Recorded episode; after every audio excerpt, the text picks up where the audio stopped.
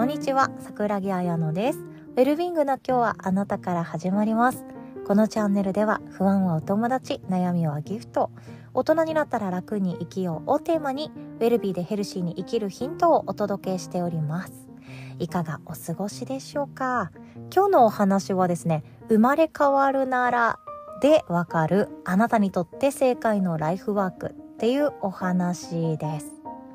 生まれ変わるならっていうことは何度か耳にしたこともあるでしょうし何回か考えたことがある方もいらっしゃると思うんですよね。私ももう何度も何度も考えて次生まれ変わったらこうありたいとか思っちゃうわけなんですけど。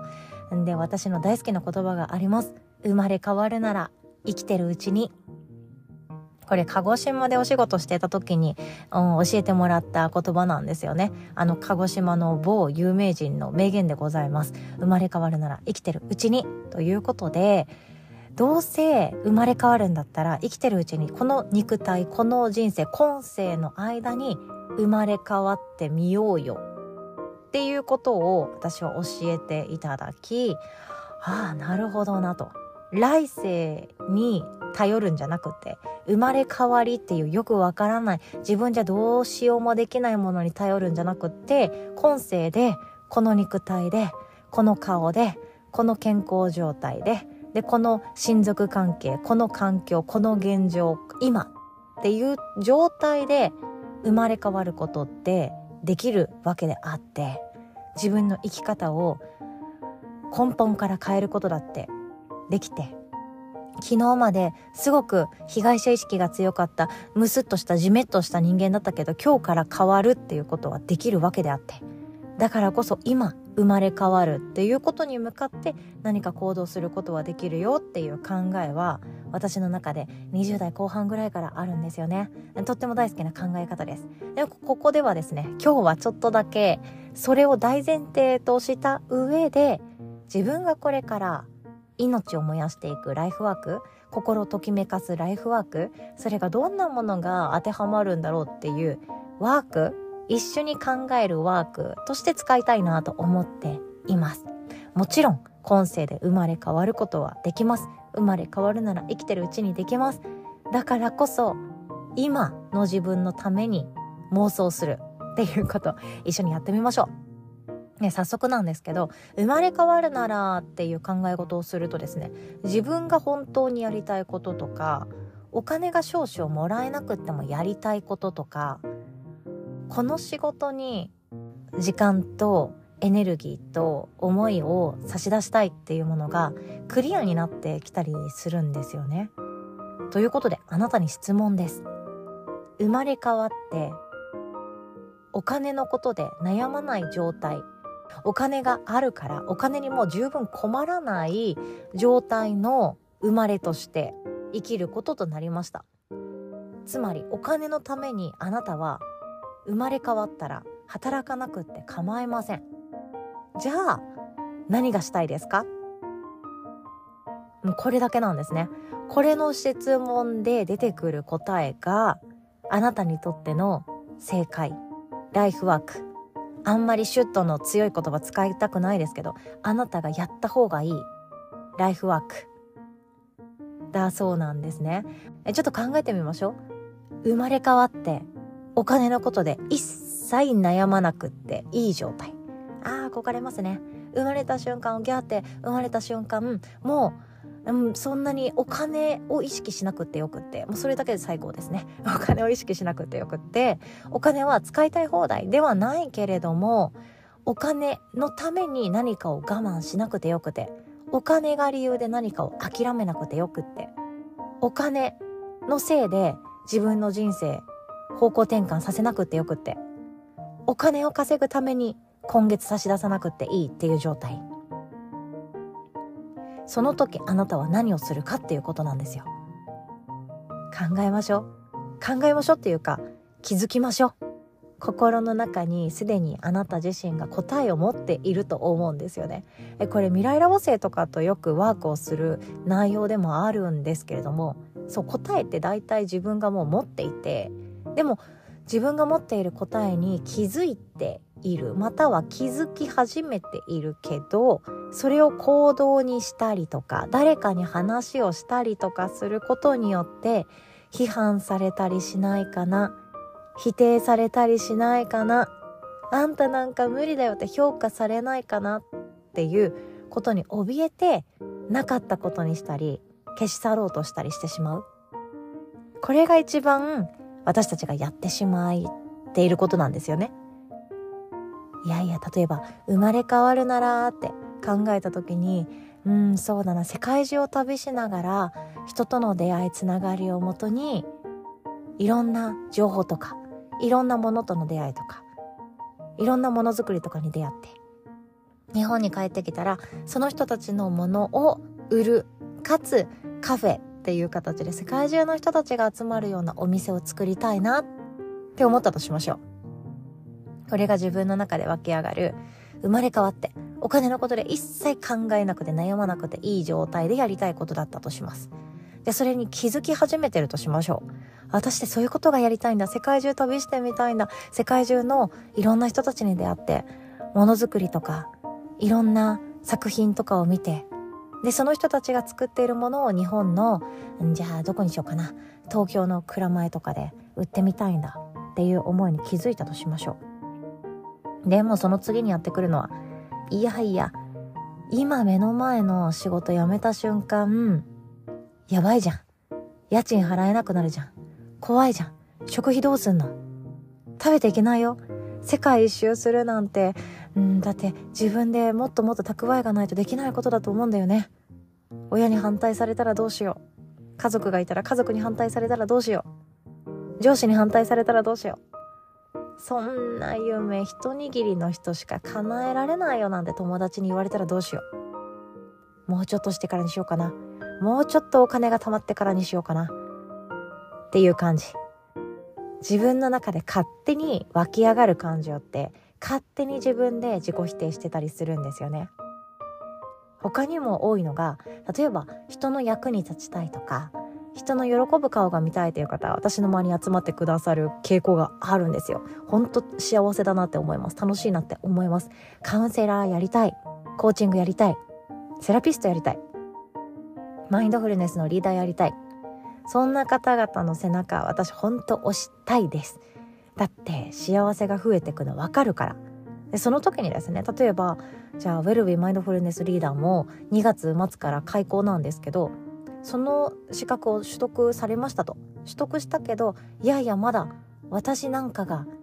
人の心のお役に立てるなんてそんな大きな人間じゃないからもうちょっとしてからにしようであったりまだ自信がないからやめとくであったり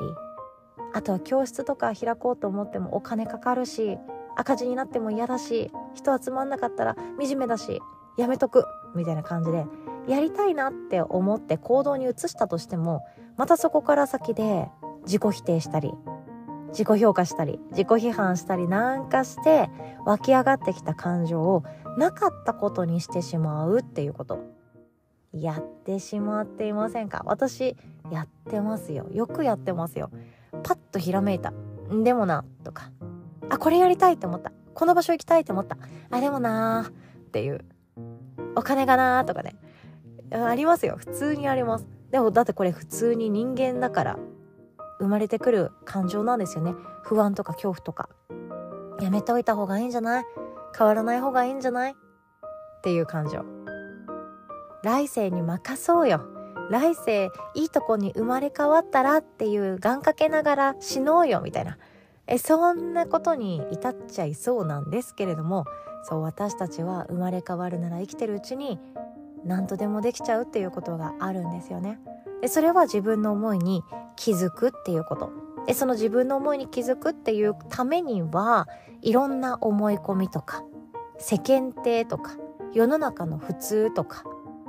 親から言われてしまったまあ親が当たり前にやっているそのスタンダード思い込み癖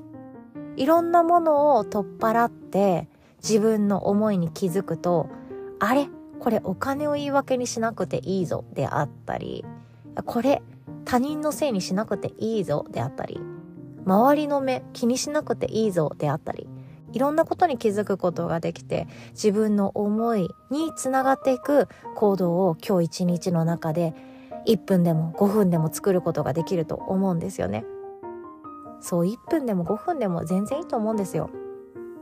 未来って本当私たちが今作っていてその延長線上に未来があるんですよね。でその時にその未来が自分の想像と全然違うものでありたいと思うのであれば今日は少しずつ1分でも変えた方がいいんですよね。1分でも誰に何と言われようと自分が心地いい時間にするとか1分だけでも今の仕事に全然関係ないけど興味関心が強かったことを勉強してみるとか。1分でも全然今必要ないけど未来の自分がやれって言ってるようなこと。そこに時間を割いてみるとか。そこだけでいいと思うんですよね。それだけで十分だと思います。自分が何したいかなんて本当わかんなくって自分の天命とか天職なんてやってみないと何もわかんないことで。生まれ変わるならっていう言葉があるとするならば生まれ変われるのは生きてるうちにもすることができて私たちが今日作っていくっていうことはその繰り返しなんじゃないかなって思ってます。でそれこそですね私の友達のねむちゃん。そう快眠ねむちゃんっていう女の子がいるんですけど快眠ねむちゃんは一日一回ちゃんと死のうっていう話してます。えこれどういうことかというとそう私たちは夜眠りますよね。この夜眠る時にしっかり一日終えるっていうその気持ちで眠るっていうこと。つまり一日を人生の一つに例えるのであれば夜は眠り死んでまた朝生き返る。まあ生が始まるっていう感覚でもいいと思うんですけど。それができたら眠れないとか起きられないとか疲れが取れないとかそれこそ日中やりたいことが分かんないモヤモヤしている。頭の中がずっとごちゃごちゃだっていうことがどんどんどんどん消えていくそうなんですよね。だからこそやってみる。ちゃんと今日一日終わったな。後悔ない。今日も一日ちゃんと死ねる。眠れる。っていう一日の作り方を今日の私たち今できることから始めていきましょう。私もやっていきます。できるところから。ということで今日も最後までお聴きくださりいつも本当にありがとうございます。今日も互い自分の一日は自分で作っていきましょう。おしまい。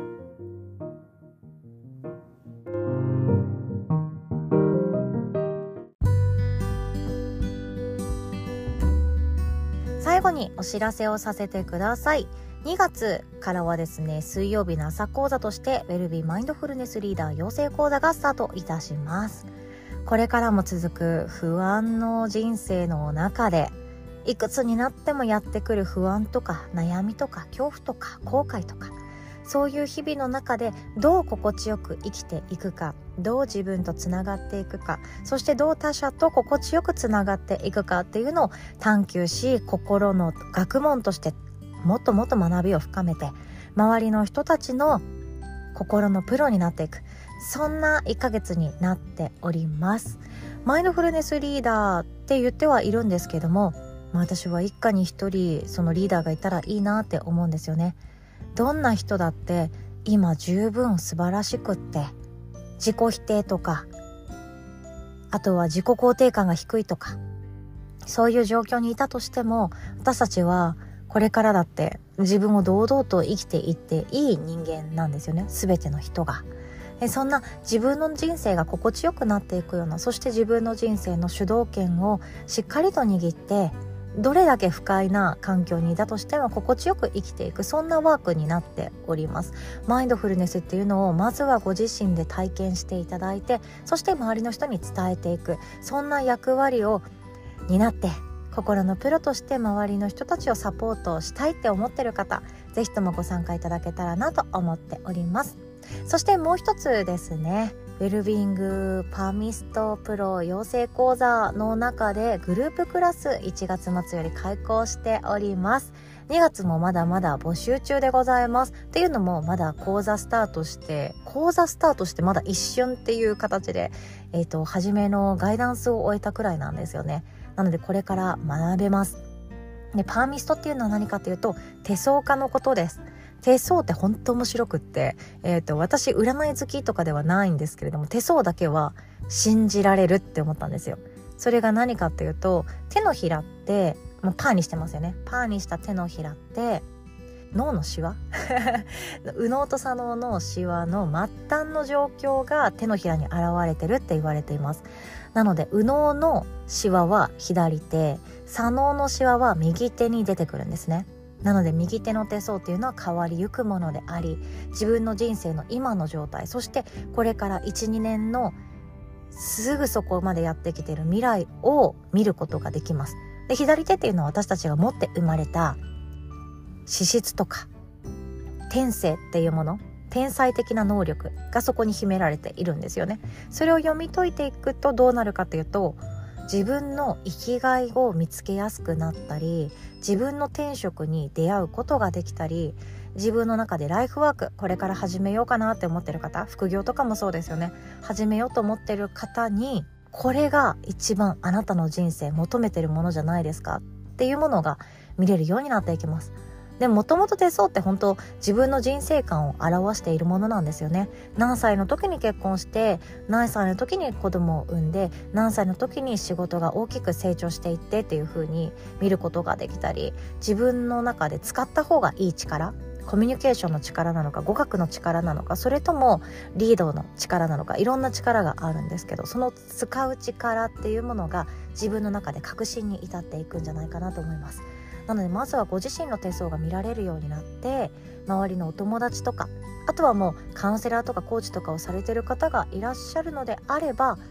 その方々の手相を見るようにもなっていきます。でしっかりと探求を進められた方につきましては手相家まあ私の中では手相カウンセラーって思ってるんですけど手相カウンセラーとしてお仕事をお家ですることもできるようになっていきますので是非とも是非とも誰かの喜ぶ顔が見たいなとか幸せにしたいなとか誰かにありがとうって呼ばれたら本当に嬉しくなるっていう心の持ち主に使っていただけたらなと思っております。どちらの講座もですね詳細はこの音声の概要欄の URL リンクからチェックしていただけますととてもとても嬉しいです。一緒に学び探求しそんな一場面を自分の人生の中で作ってみませんか。ということで最後までお聴きくださりありがとうございます。おしまい。